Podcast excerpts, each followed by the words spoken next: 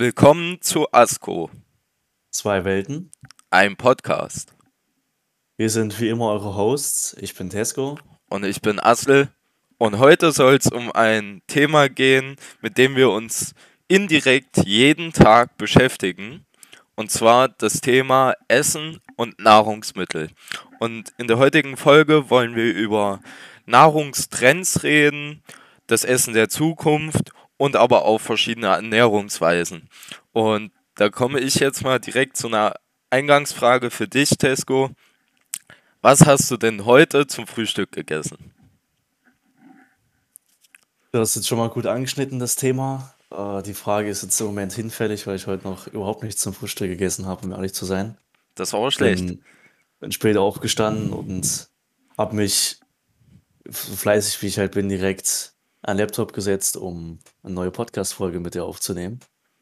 Das heißt, ich bin bis jetzt noch ohne Nahrung durch den Tag gekommen und wollte deswegen direkt die Frage dir mal stellen, weil ich glaube, dass du schon ein Frühstück zu dir genommen hast.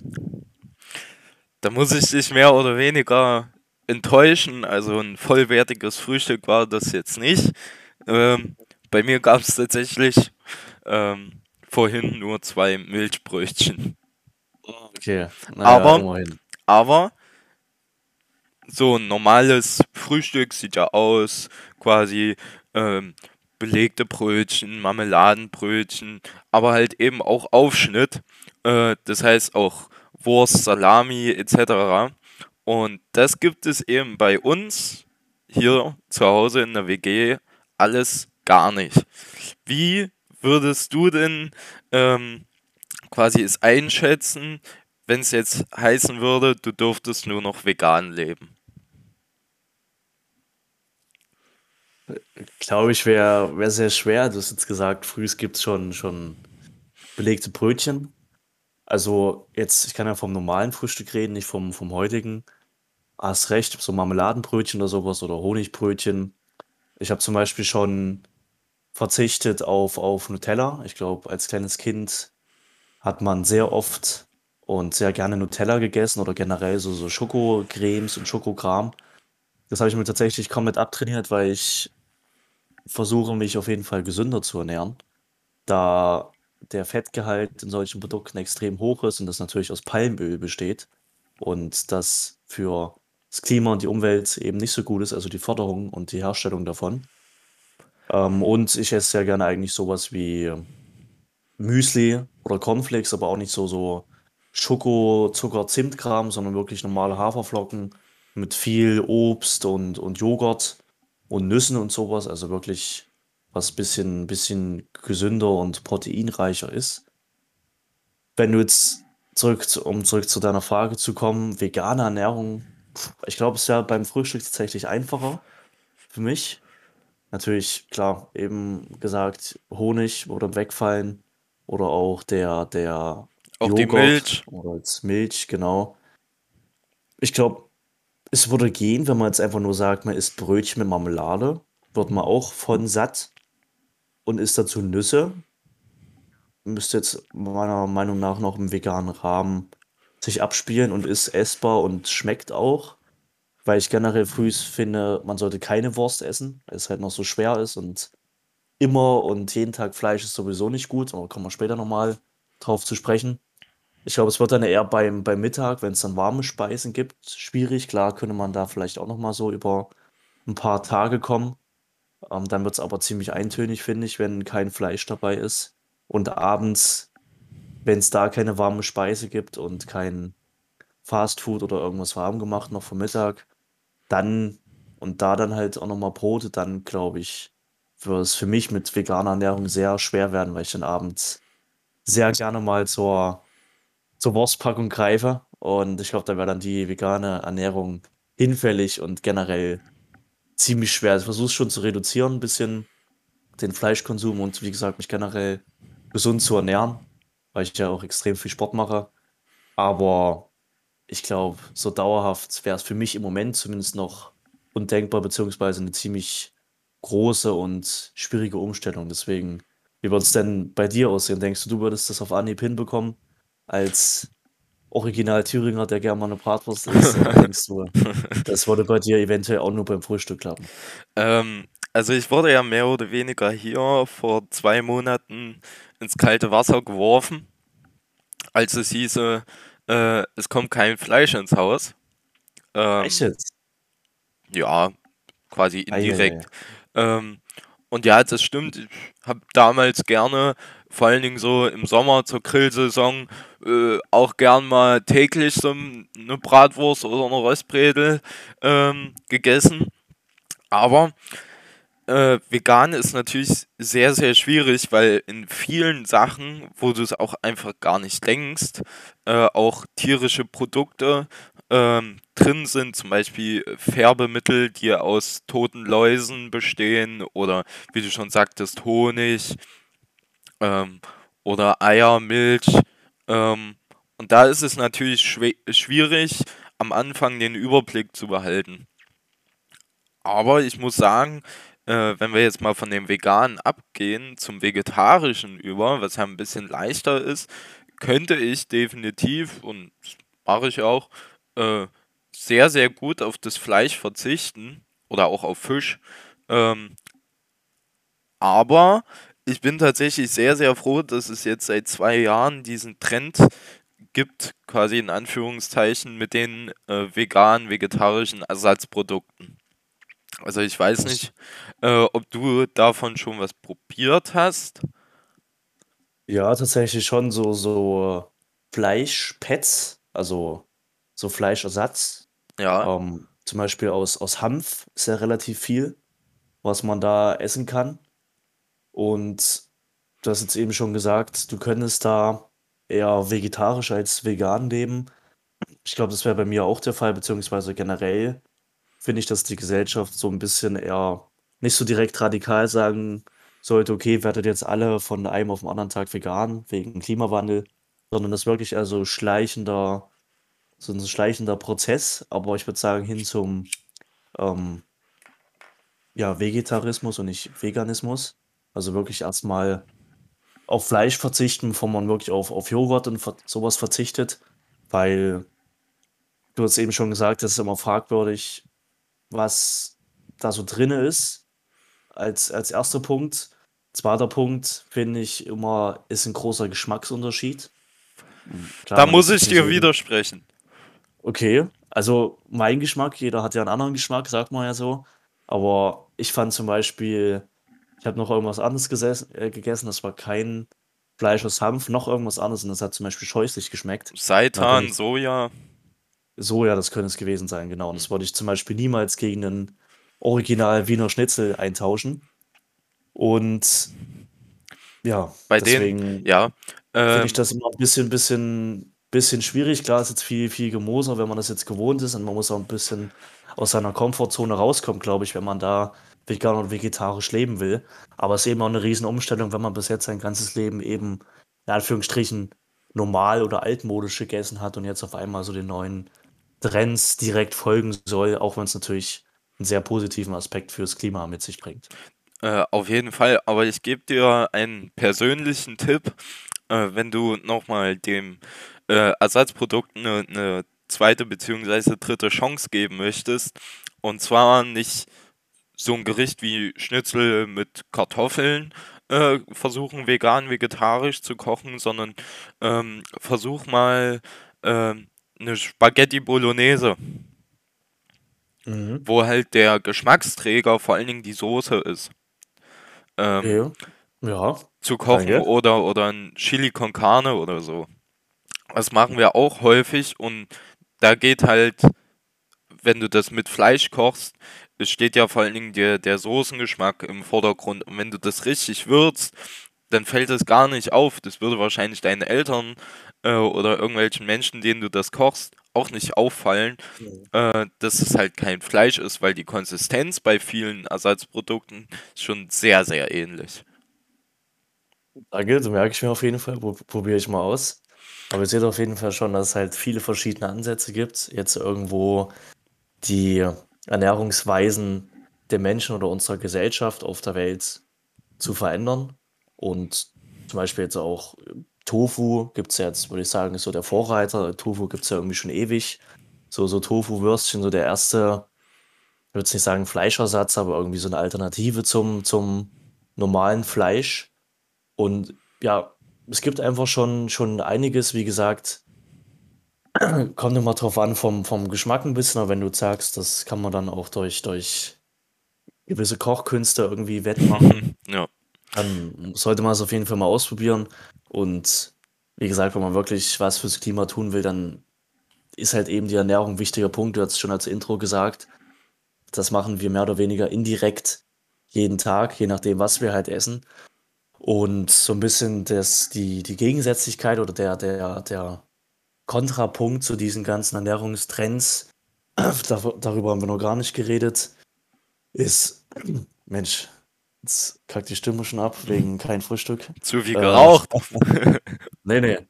Dann ist zum Beispiel jetzt Fast Food, weil Fast Food, finde ich, ist ein krasser Gegensatz zu diesen ganzen veganen, vegetarischen, guten, alternativen Ernährungsweisen.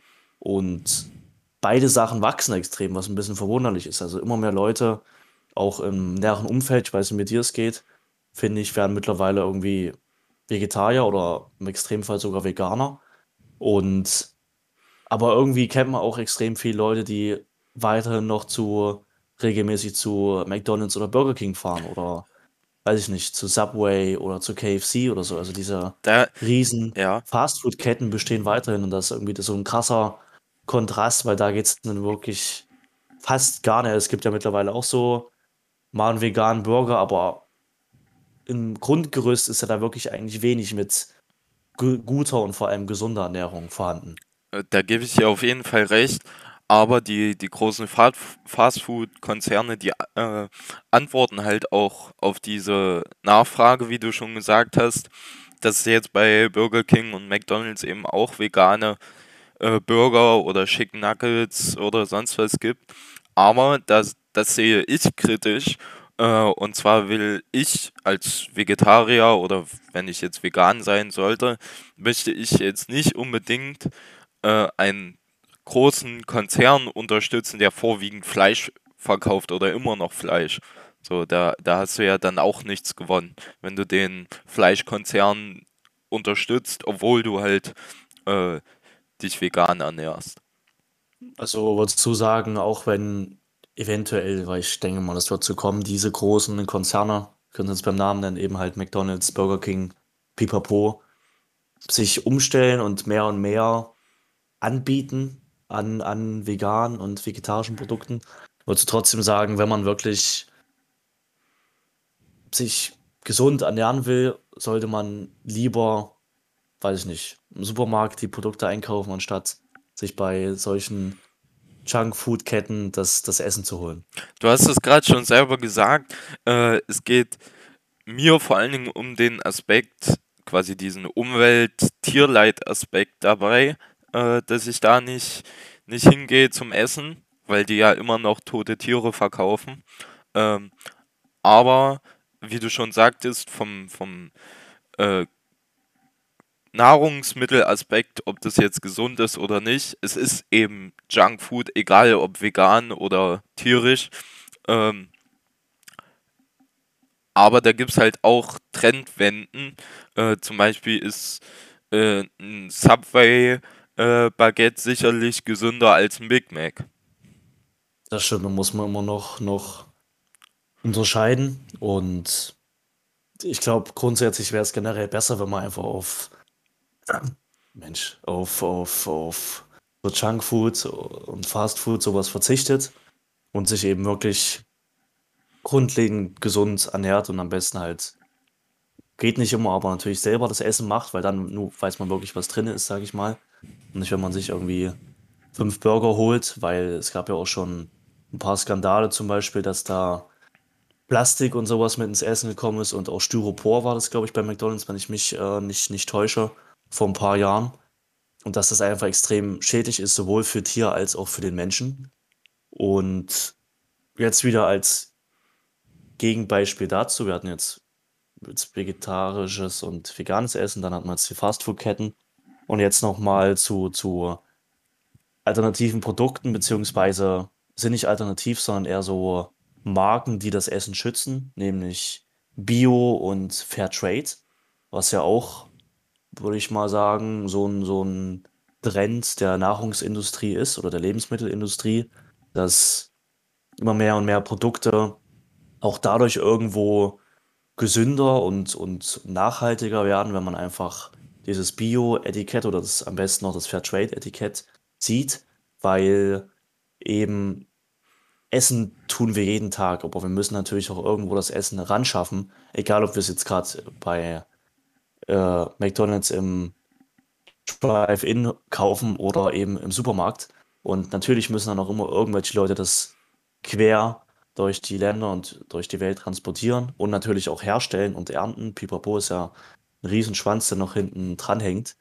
Und deswegen finde ich, dass auch ein guter Ansatz ist, jetzt bestimmte Produkte oder hoffentlich in Zukunft alle Produkte mit so einem Bio- oder Fairtrade-Siegel kenntlich zu machen, dass man da wirklich was, was tut für die Produzenten, vor allem für die, die, die Kleinbauern in den ärmeren Regionen, zum Beispiel in Bezug auf die Schokolade, wo ja oft die Kakaobohnen aus, aus Afrika kommen, wo wirklich teilweise auch noch Kinderarbeit herrscht auf den Feldern und unter Schwerstarbeit die Kakaobohnen geerntet werden, nur damit wir dann eine gute Schokolade haben. Und deswegen finde ich das auch so immer ein bisschen so ein, so ein, so ein Trend, der so ein bisschen ja, unterm Radar bleibt, weil wir haben jetzt auch direkt am Anfang nur über Veget äh, äh, vegetarisches und veganes Essen geredet. Das ist, glaube ich, so ein bisschen so der Vorreiter, also der große, ja, die große Schwester des, des Zukunftsessen, aber wirklich so die, was so ein bisschen,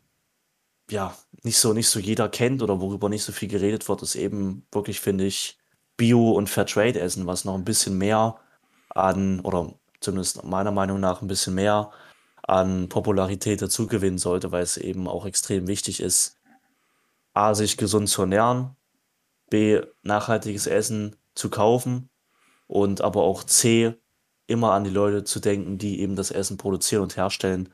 Und deswegen finde ich es so, war es schon mal ein richtiger und ein guter Schritt in die richtige Richtung und sollte meiner Meinung nach noch mehr Aufmerksamkeit bekommen und generieren. Jetzt nicht nur das vegane und vegetarische Essen. Aber dazu habe ich, also ich gebe dir auf jeden Fall vollkommen recht, aber ich habe dazu eine Frage an dich. Ähm, eine Tafel Milka-Schokolade, die jetzt nicht Fairtrade Bio produziert ist, kostet, sagen wir, 70 Cent. Ne? Würdest du statt diesen, dieser Milka-Schokolade für 70 Cent für 3 Euro eine Bio-Schokolade kaufen? Ja, definitiv, sonst hätte ich jetzt gerade nicht diesen, diesen, diese Werbung gemacht, sage ich mal, dafür. Also, ich kann persönlich da davon reden, dass ich extrem viel, viel Bio kaufe auch. Klar, es ist teurer, aber man muss sich, wie gesagt, immer dabei denken, man hilft ja den Leuten an der anderen Seite der Kette. Also wir sind die Verbraucher und damit helfen wir eben den oftmals armen Produzenten, die von, von anderen, von dritten Personen ausgebeutet oder ausgenutzt werden und da eben nicht viel, viel Geld für die übrig bleibt, obwohl ja ohne die wir gar keine Milka-Schokolade hätten. Und deswegen, wenn man will, dass sich was ändert, muss man eben tiefer in die Tasche greifen. Das heißt, ist so, sozusagen der Verbraucher entscheidet, ob sich was ändert, ob sich was tut.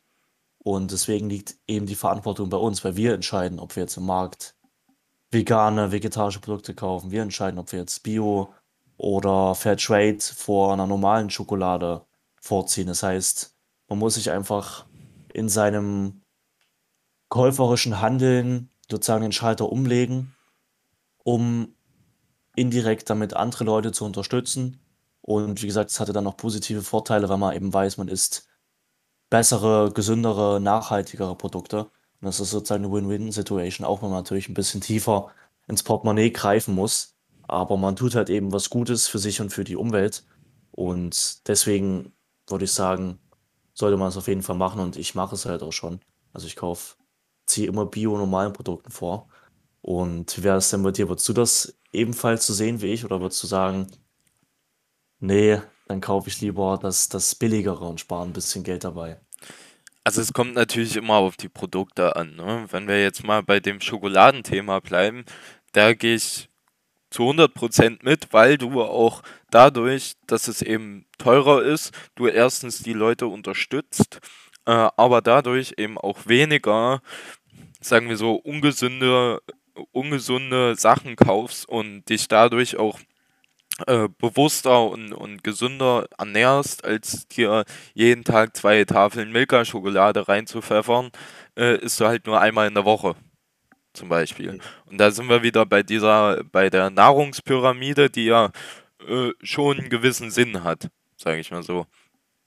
Aber stimmt, es ja. ist eben auch ein gewisser Kostenfaktor, wo meiner Meinung nach die Politik äh, eben auch ein bisschen mitspielen sollte, beziehungsweise ein bisschen was machen sollte, um ähm, die können jetzt nicht die Leute in Afrika äh, irgendwie subventionieren oder so, aber eben auch äh, Biohöfe irgendwie bei Fleisch oder, oder Milch äh, eben auch in Deutschland unterstützen, ähm, weil es ja auch ein sehr, sehr hoher äh, Preiskampf quasi. Milch muss immer günstiger sein, immer, immer das Billigste und wie auch immer. Äh, und wenn die ordentlich bezahlt werden, dann sehe ich es auch ein, ähm, mehr zu bezahlen, beziehungsweise dann würde Bio wahrscheinlich noch nicht mal mehr so, so viel mehr kosten. Aber ich habe noch einen anderen Punkt neben den Bio-Fairtrade-Sachen, äh, was jetzt auch erst so seit ungefähr einem Jahr, anderthalb Jahren etabliert wurde, was für dich selbst vom, vom gesundheitlichen Aspekt her schon mal einen guten Überblick gibt. Und zwar hatten wir ja gesagt, ähm, dass du bei vielen Produkten erstmal hinten drauf schauen musst in die Zutatenliste, was da überhaupt drin ist und wie auch immer. Ähm, Gibt es ja jetzt den Nutri-Score. Nutri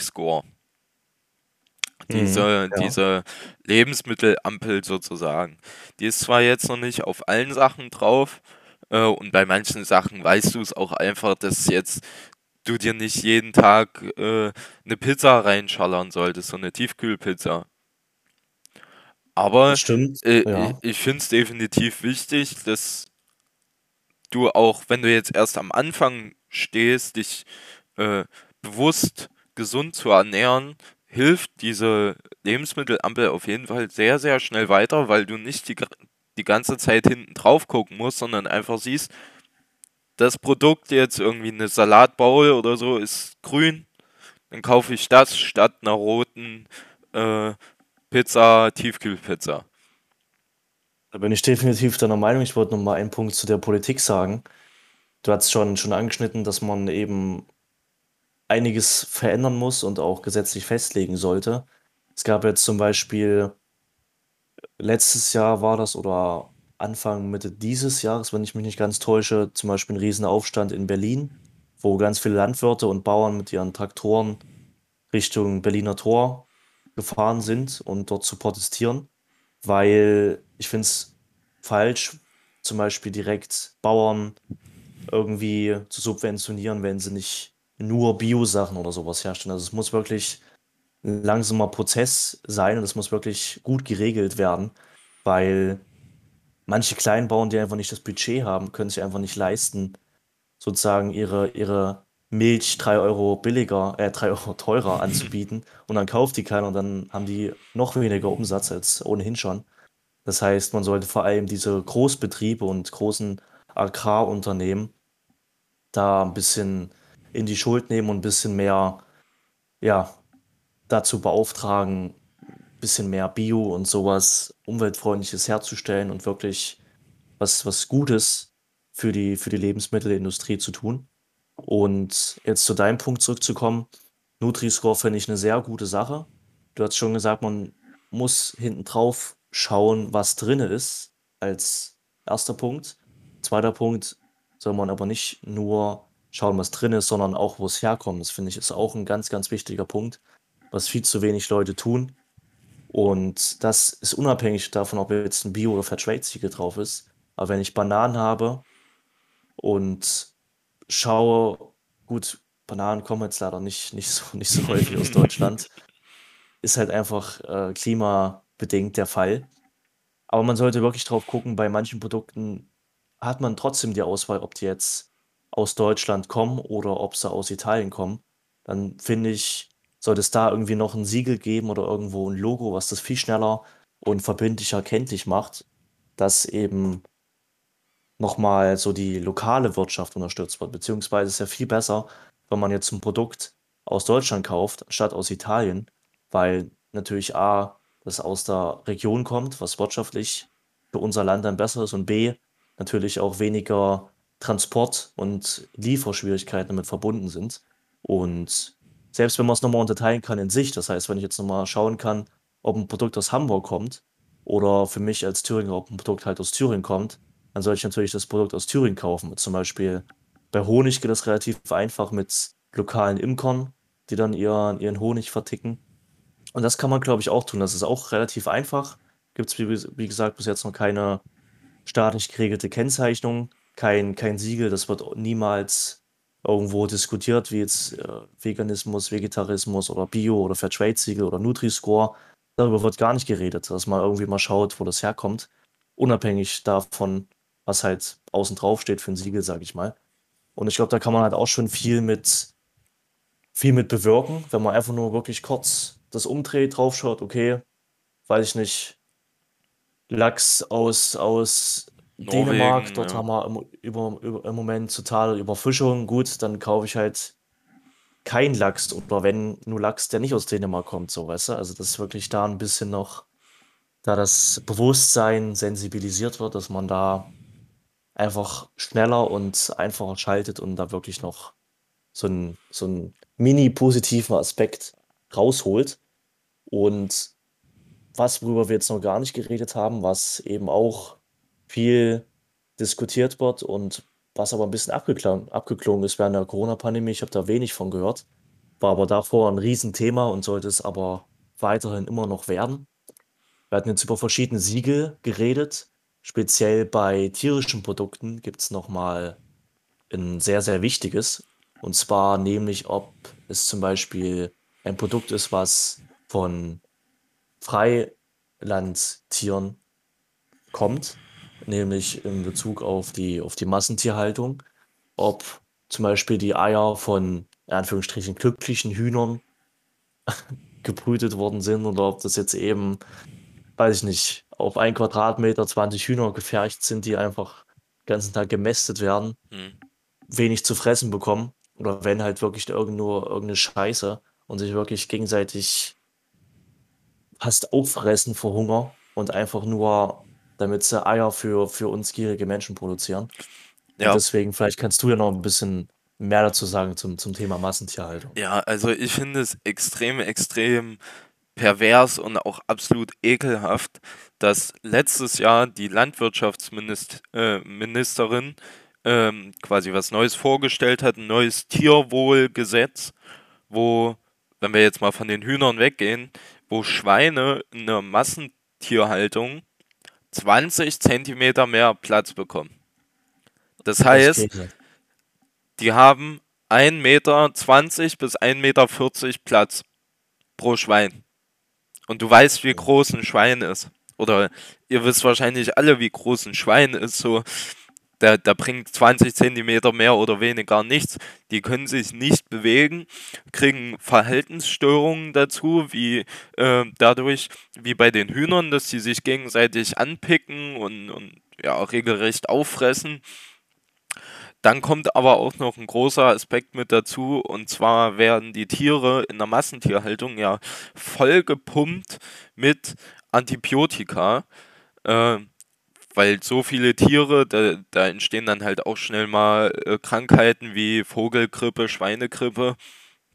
Ähm, und dieses Antibiotika, weil das so, so viel eingesetzt wird, ähm, bleibt halt dann auch in dem Fleisch, was wir dann essen. Also ich nicht, aber du. Ja, Ähm, und dadurch entstehen halt auch ähm, antibiotikaresistente Keime, was uns dann wieder quasi auf die Nase fallen könnte, nur weil wir so gierig sind, billiges Fleisch zu kaufen. Und äh, letztes Jahr gab es noch einen weiteren Skandal neben diesem Tierwohl-Label-Dings. yes. Tönnies. Hm. Größter Schlachterbetrieb Deutschlands, ich glaube sogar Europas, ich will es gar nicht wissen, wo jeden Tag 20.000 Schweine geschlachtet werden. So allein 20.000, so what the fuck, jeden Tag. Und Ja. das vor allen Dingen von billigen Arbeitskräften aus zum Beispiel Osteuropa, die noch nicht mal einen richtigen Arbeitsvertrag haben, müssen da irgendwelche toten Tiere zerschneiden. Und anscheinend setzt der äh, Geschäftsführer von Tönnies jetzt auch nicht unbedingt auf Arbeitsschutz und Infektionsschutz, weil sich ja irgendwie 1500 Leute aus diesem riesigen 10.000 Menschen Betrieb in der Fabrik mit Corona infiziert hatten. Und das äh, wurde erstmal ignoriert und es gab bis auf Quarantäne für die Mitarbeiter jetzt auch keine großen Konsequenzen. So. Und da würde ich als einzelner Mensch, aber wenn ich jetzt Politiker wäre, auch einfach den, diesen Betrieb ähm, quasi sanktionieren und sagen, jo, ihr müsst quasi auch besser quasi arbeiten und besseres Fleisch in Anführungszeichen verwerten und dann müssen halt auch die, die Landwirte besseres Fleisch produzieren, wenn das von der Politik unterstützt wird. Genau, du hast gerade schon, schon angesprochen. Das heißt, da fehlt es wieder an allen Ecken und Enden an politischen Entscheidungen und Restriktionen. Man merkt es extrem vielfältig, wenn man mal so überlegt, A, wo kommt unser Essen her? Wie wird es transportiert? Und, und C, wie landet es dann im Supermarkt? Beziehungsweise wie wird es dann kenntlich gemacht? Unser Essen mit bestimmten Siegeln. Ähm, das, klar, Massentierhaltung muss man unbedingt wegkommen. Das finde ich überhaupt nicht gut. Und das ist natürlich auch ein großer, großes Pro-Argument eben für so eine vegetarische oder vegane Ernährung, dass man eben auf Fleisch komplett verzichtet und natürlich dann demnach auch weniger Fleisch produziert werden müsste, aber was halt leider immer nicht der Fall ist und dann wird nach wie vor genauso viel Fleisch produziert und das halt einfach dann umso mehr noch weggeworfen. Jetzt aber noch ein anderer Punkt und zwar, du hast schon angesprochen, eben mit Antibiotika, was in den Tieren sich, sich absetzen kann und dann eventuell auch vom Menschen ja, verdaut und gegessen werden kann. Anderes Problem, worüber wir jetzt auch noch nicht geredet hatten, ist die, die Müllproduktion weltweit. Aufgrund des massiven Essenskonsums. Es ist egal, ob man jetzt anfangs des, des letzten Jahres, sage ich mal, ging es dann, glaube ich, los, dass man extrem viele Produkte auf einmal ohne Verpackung gesehen hat im Supermarkt, dass es da auch so ein, so ein kleiner Trend war, dass man viele Produkte nicht mehr eingepackt hat. Und vor allem jetzt Süßkram, wenn ich mir das angucke, was jetzt zum Beispiel äh, eine große Chipstüte ist und auf einmal, die ist auf einmal nur halb gefüllt. Oder ich habe eine Verpackung mit mehreren Müsli-Riegeln aus Plastik und mache dann die Plastikpackung auf und dann sind die Müsli-Riegel nochmal in Plastik eingepackt. Also so ein Scheißkram, das übel viel eingepackt ist und auch immer man das Obst noch einzeln einpackt und so. Und das es führt einfach zu einer riesen Müllproduktion. Deswegen ist da auch noch ein positiver Aspekt. Sowas wie, wie unverpackt Läden, wo man wirklich mit seinen eigenen Behältern, oft Büchsen oder Tüten, hoffentlich Papiertüten natürlich, äh, da reinkommt und sein, seine, sein Essen und seine Produkte da reinfüllt. Finde ich ist ganz, ganz wichtig, weil eben dieser Müllkonsum, ähnlich wie Antibiotika in den Tieren, auch in den Fischen zum Beispiel landen kann, in den Meeren, die weltweit immer vermüllter und verschmutzter werden. Und da kann sich ja Mikroplastik sozusagen ja absetzen, abspalten und dann auch von, von kleinen Meeresbewohnern und eben von Fischen gegessen werden. Wenn dann, Überfischung ist ja auch ein großes Problem, dann eben viele Fische gefangen werden und weiterverarbeitet werden und kommen dann eben als ja, Filet in den Supermarkt und wir kaufen das ganz normal und essen dann lecker Lachsfilet oder Fischstäbchen. Kann es ja ebenfalls sein, dass da Mikroplastik drin ist und wir dann Mikroplastik zu uns nehmen.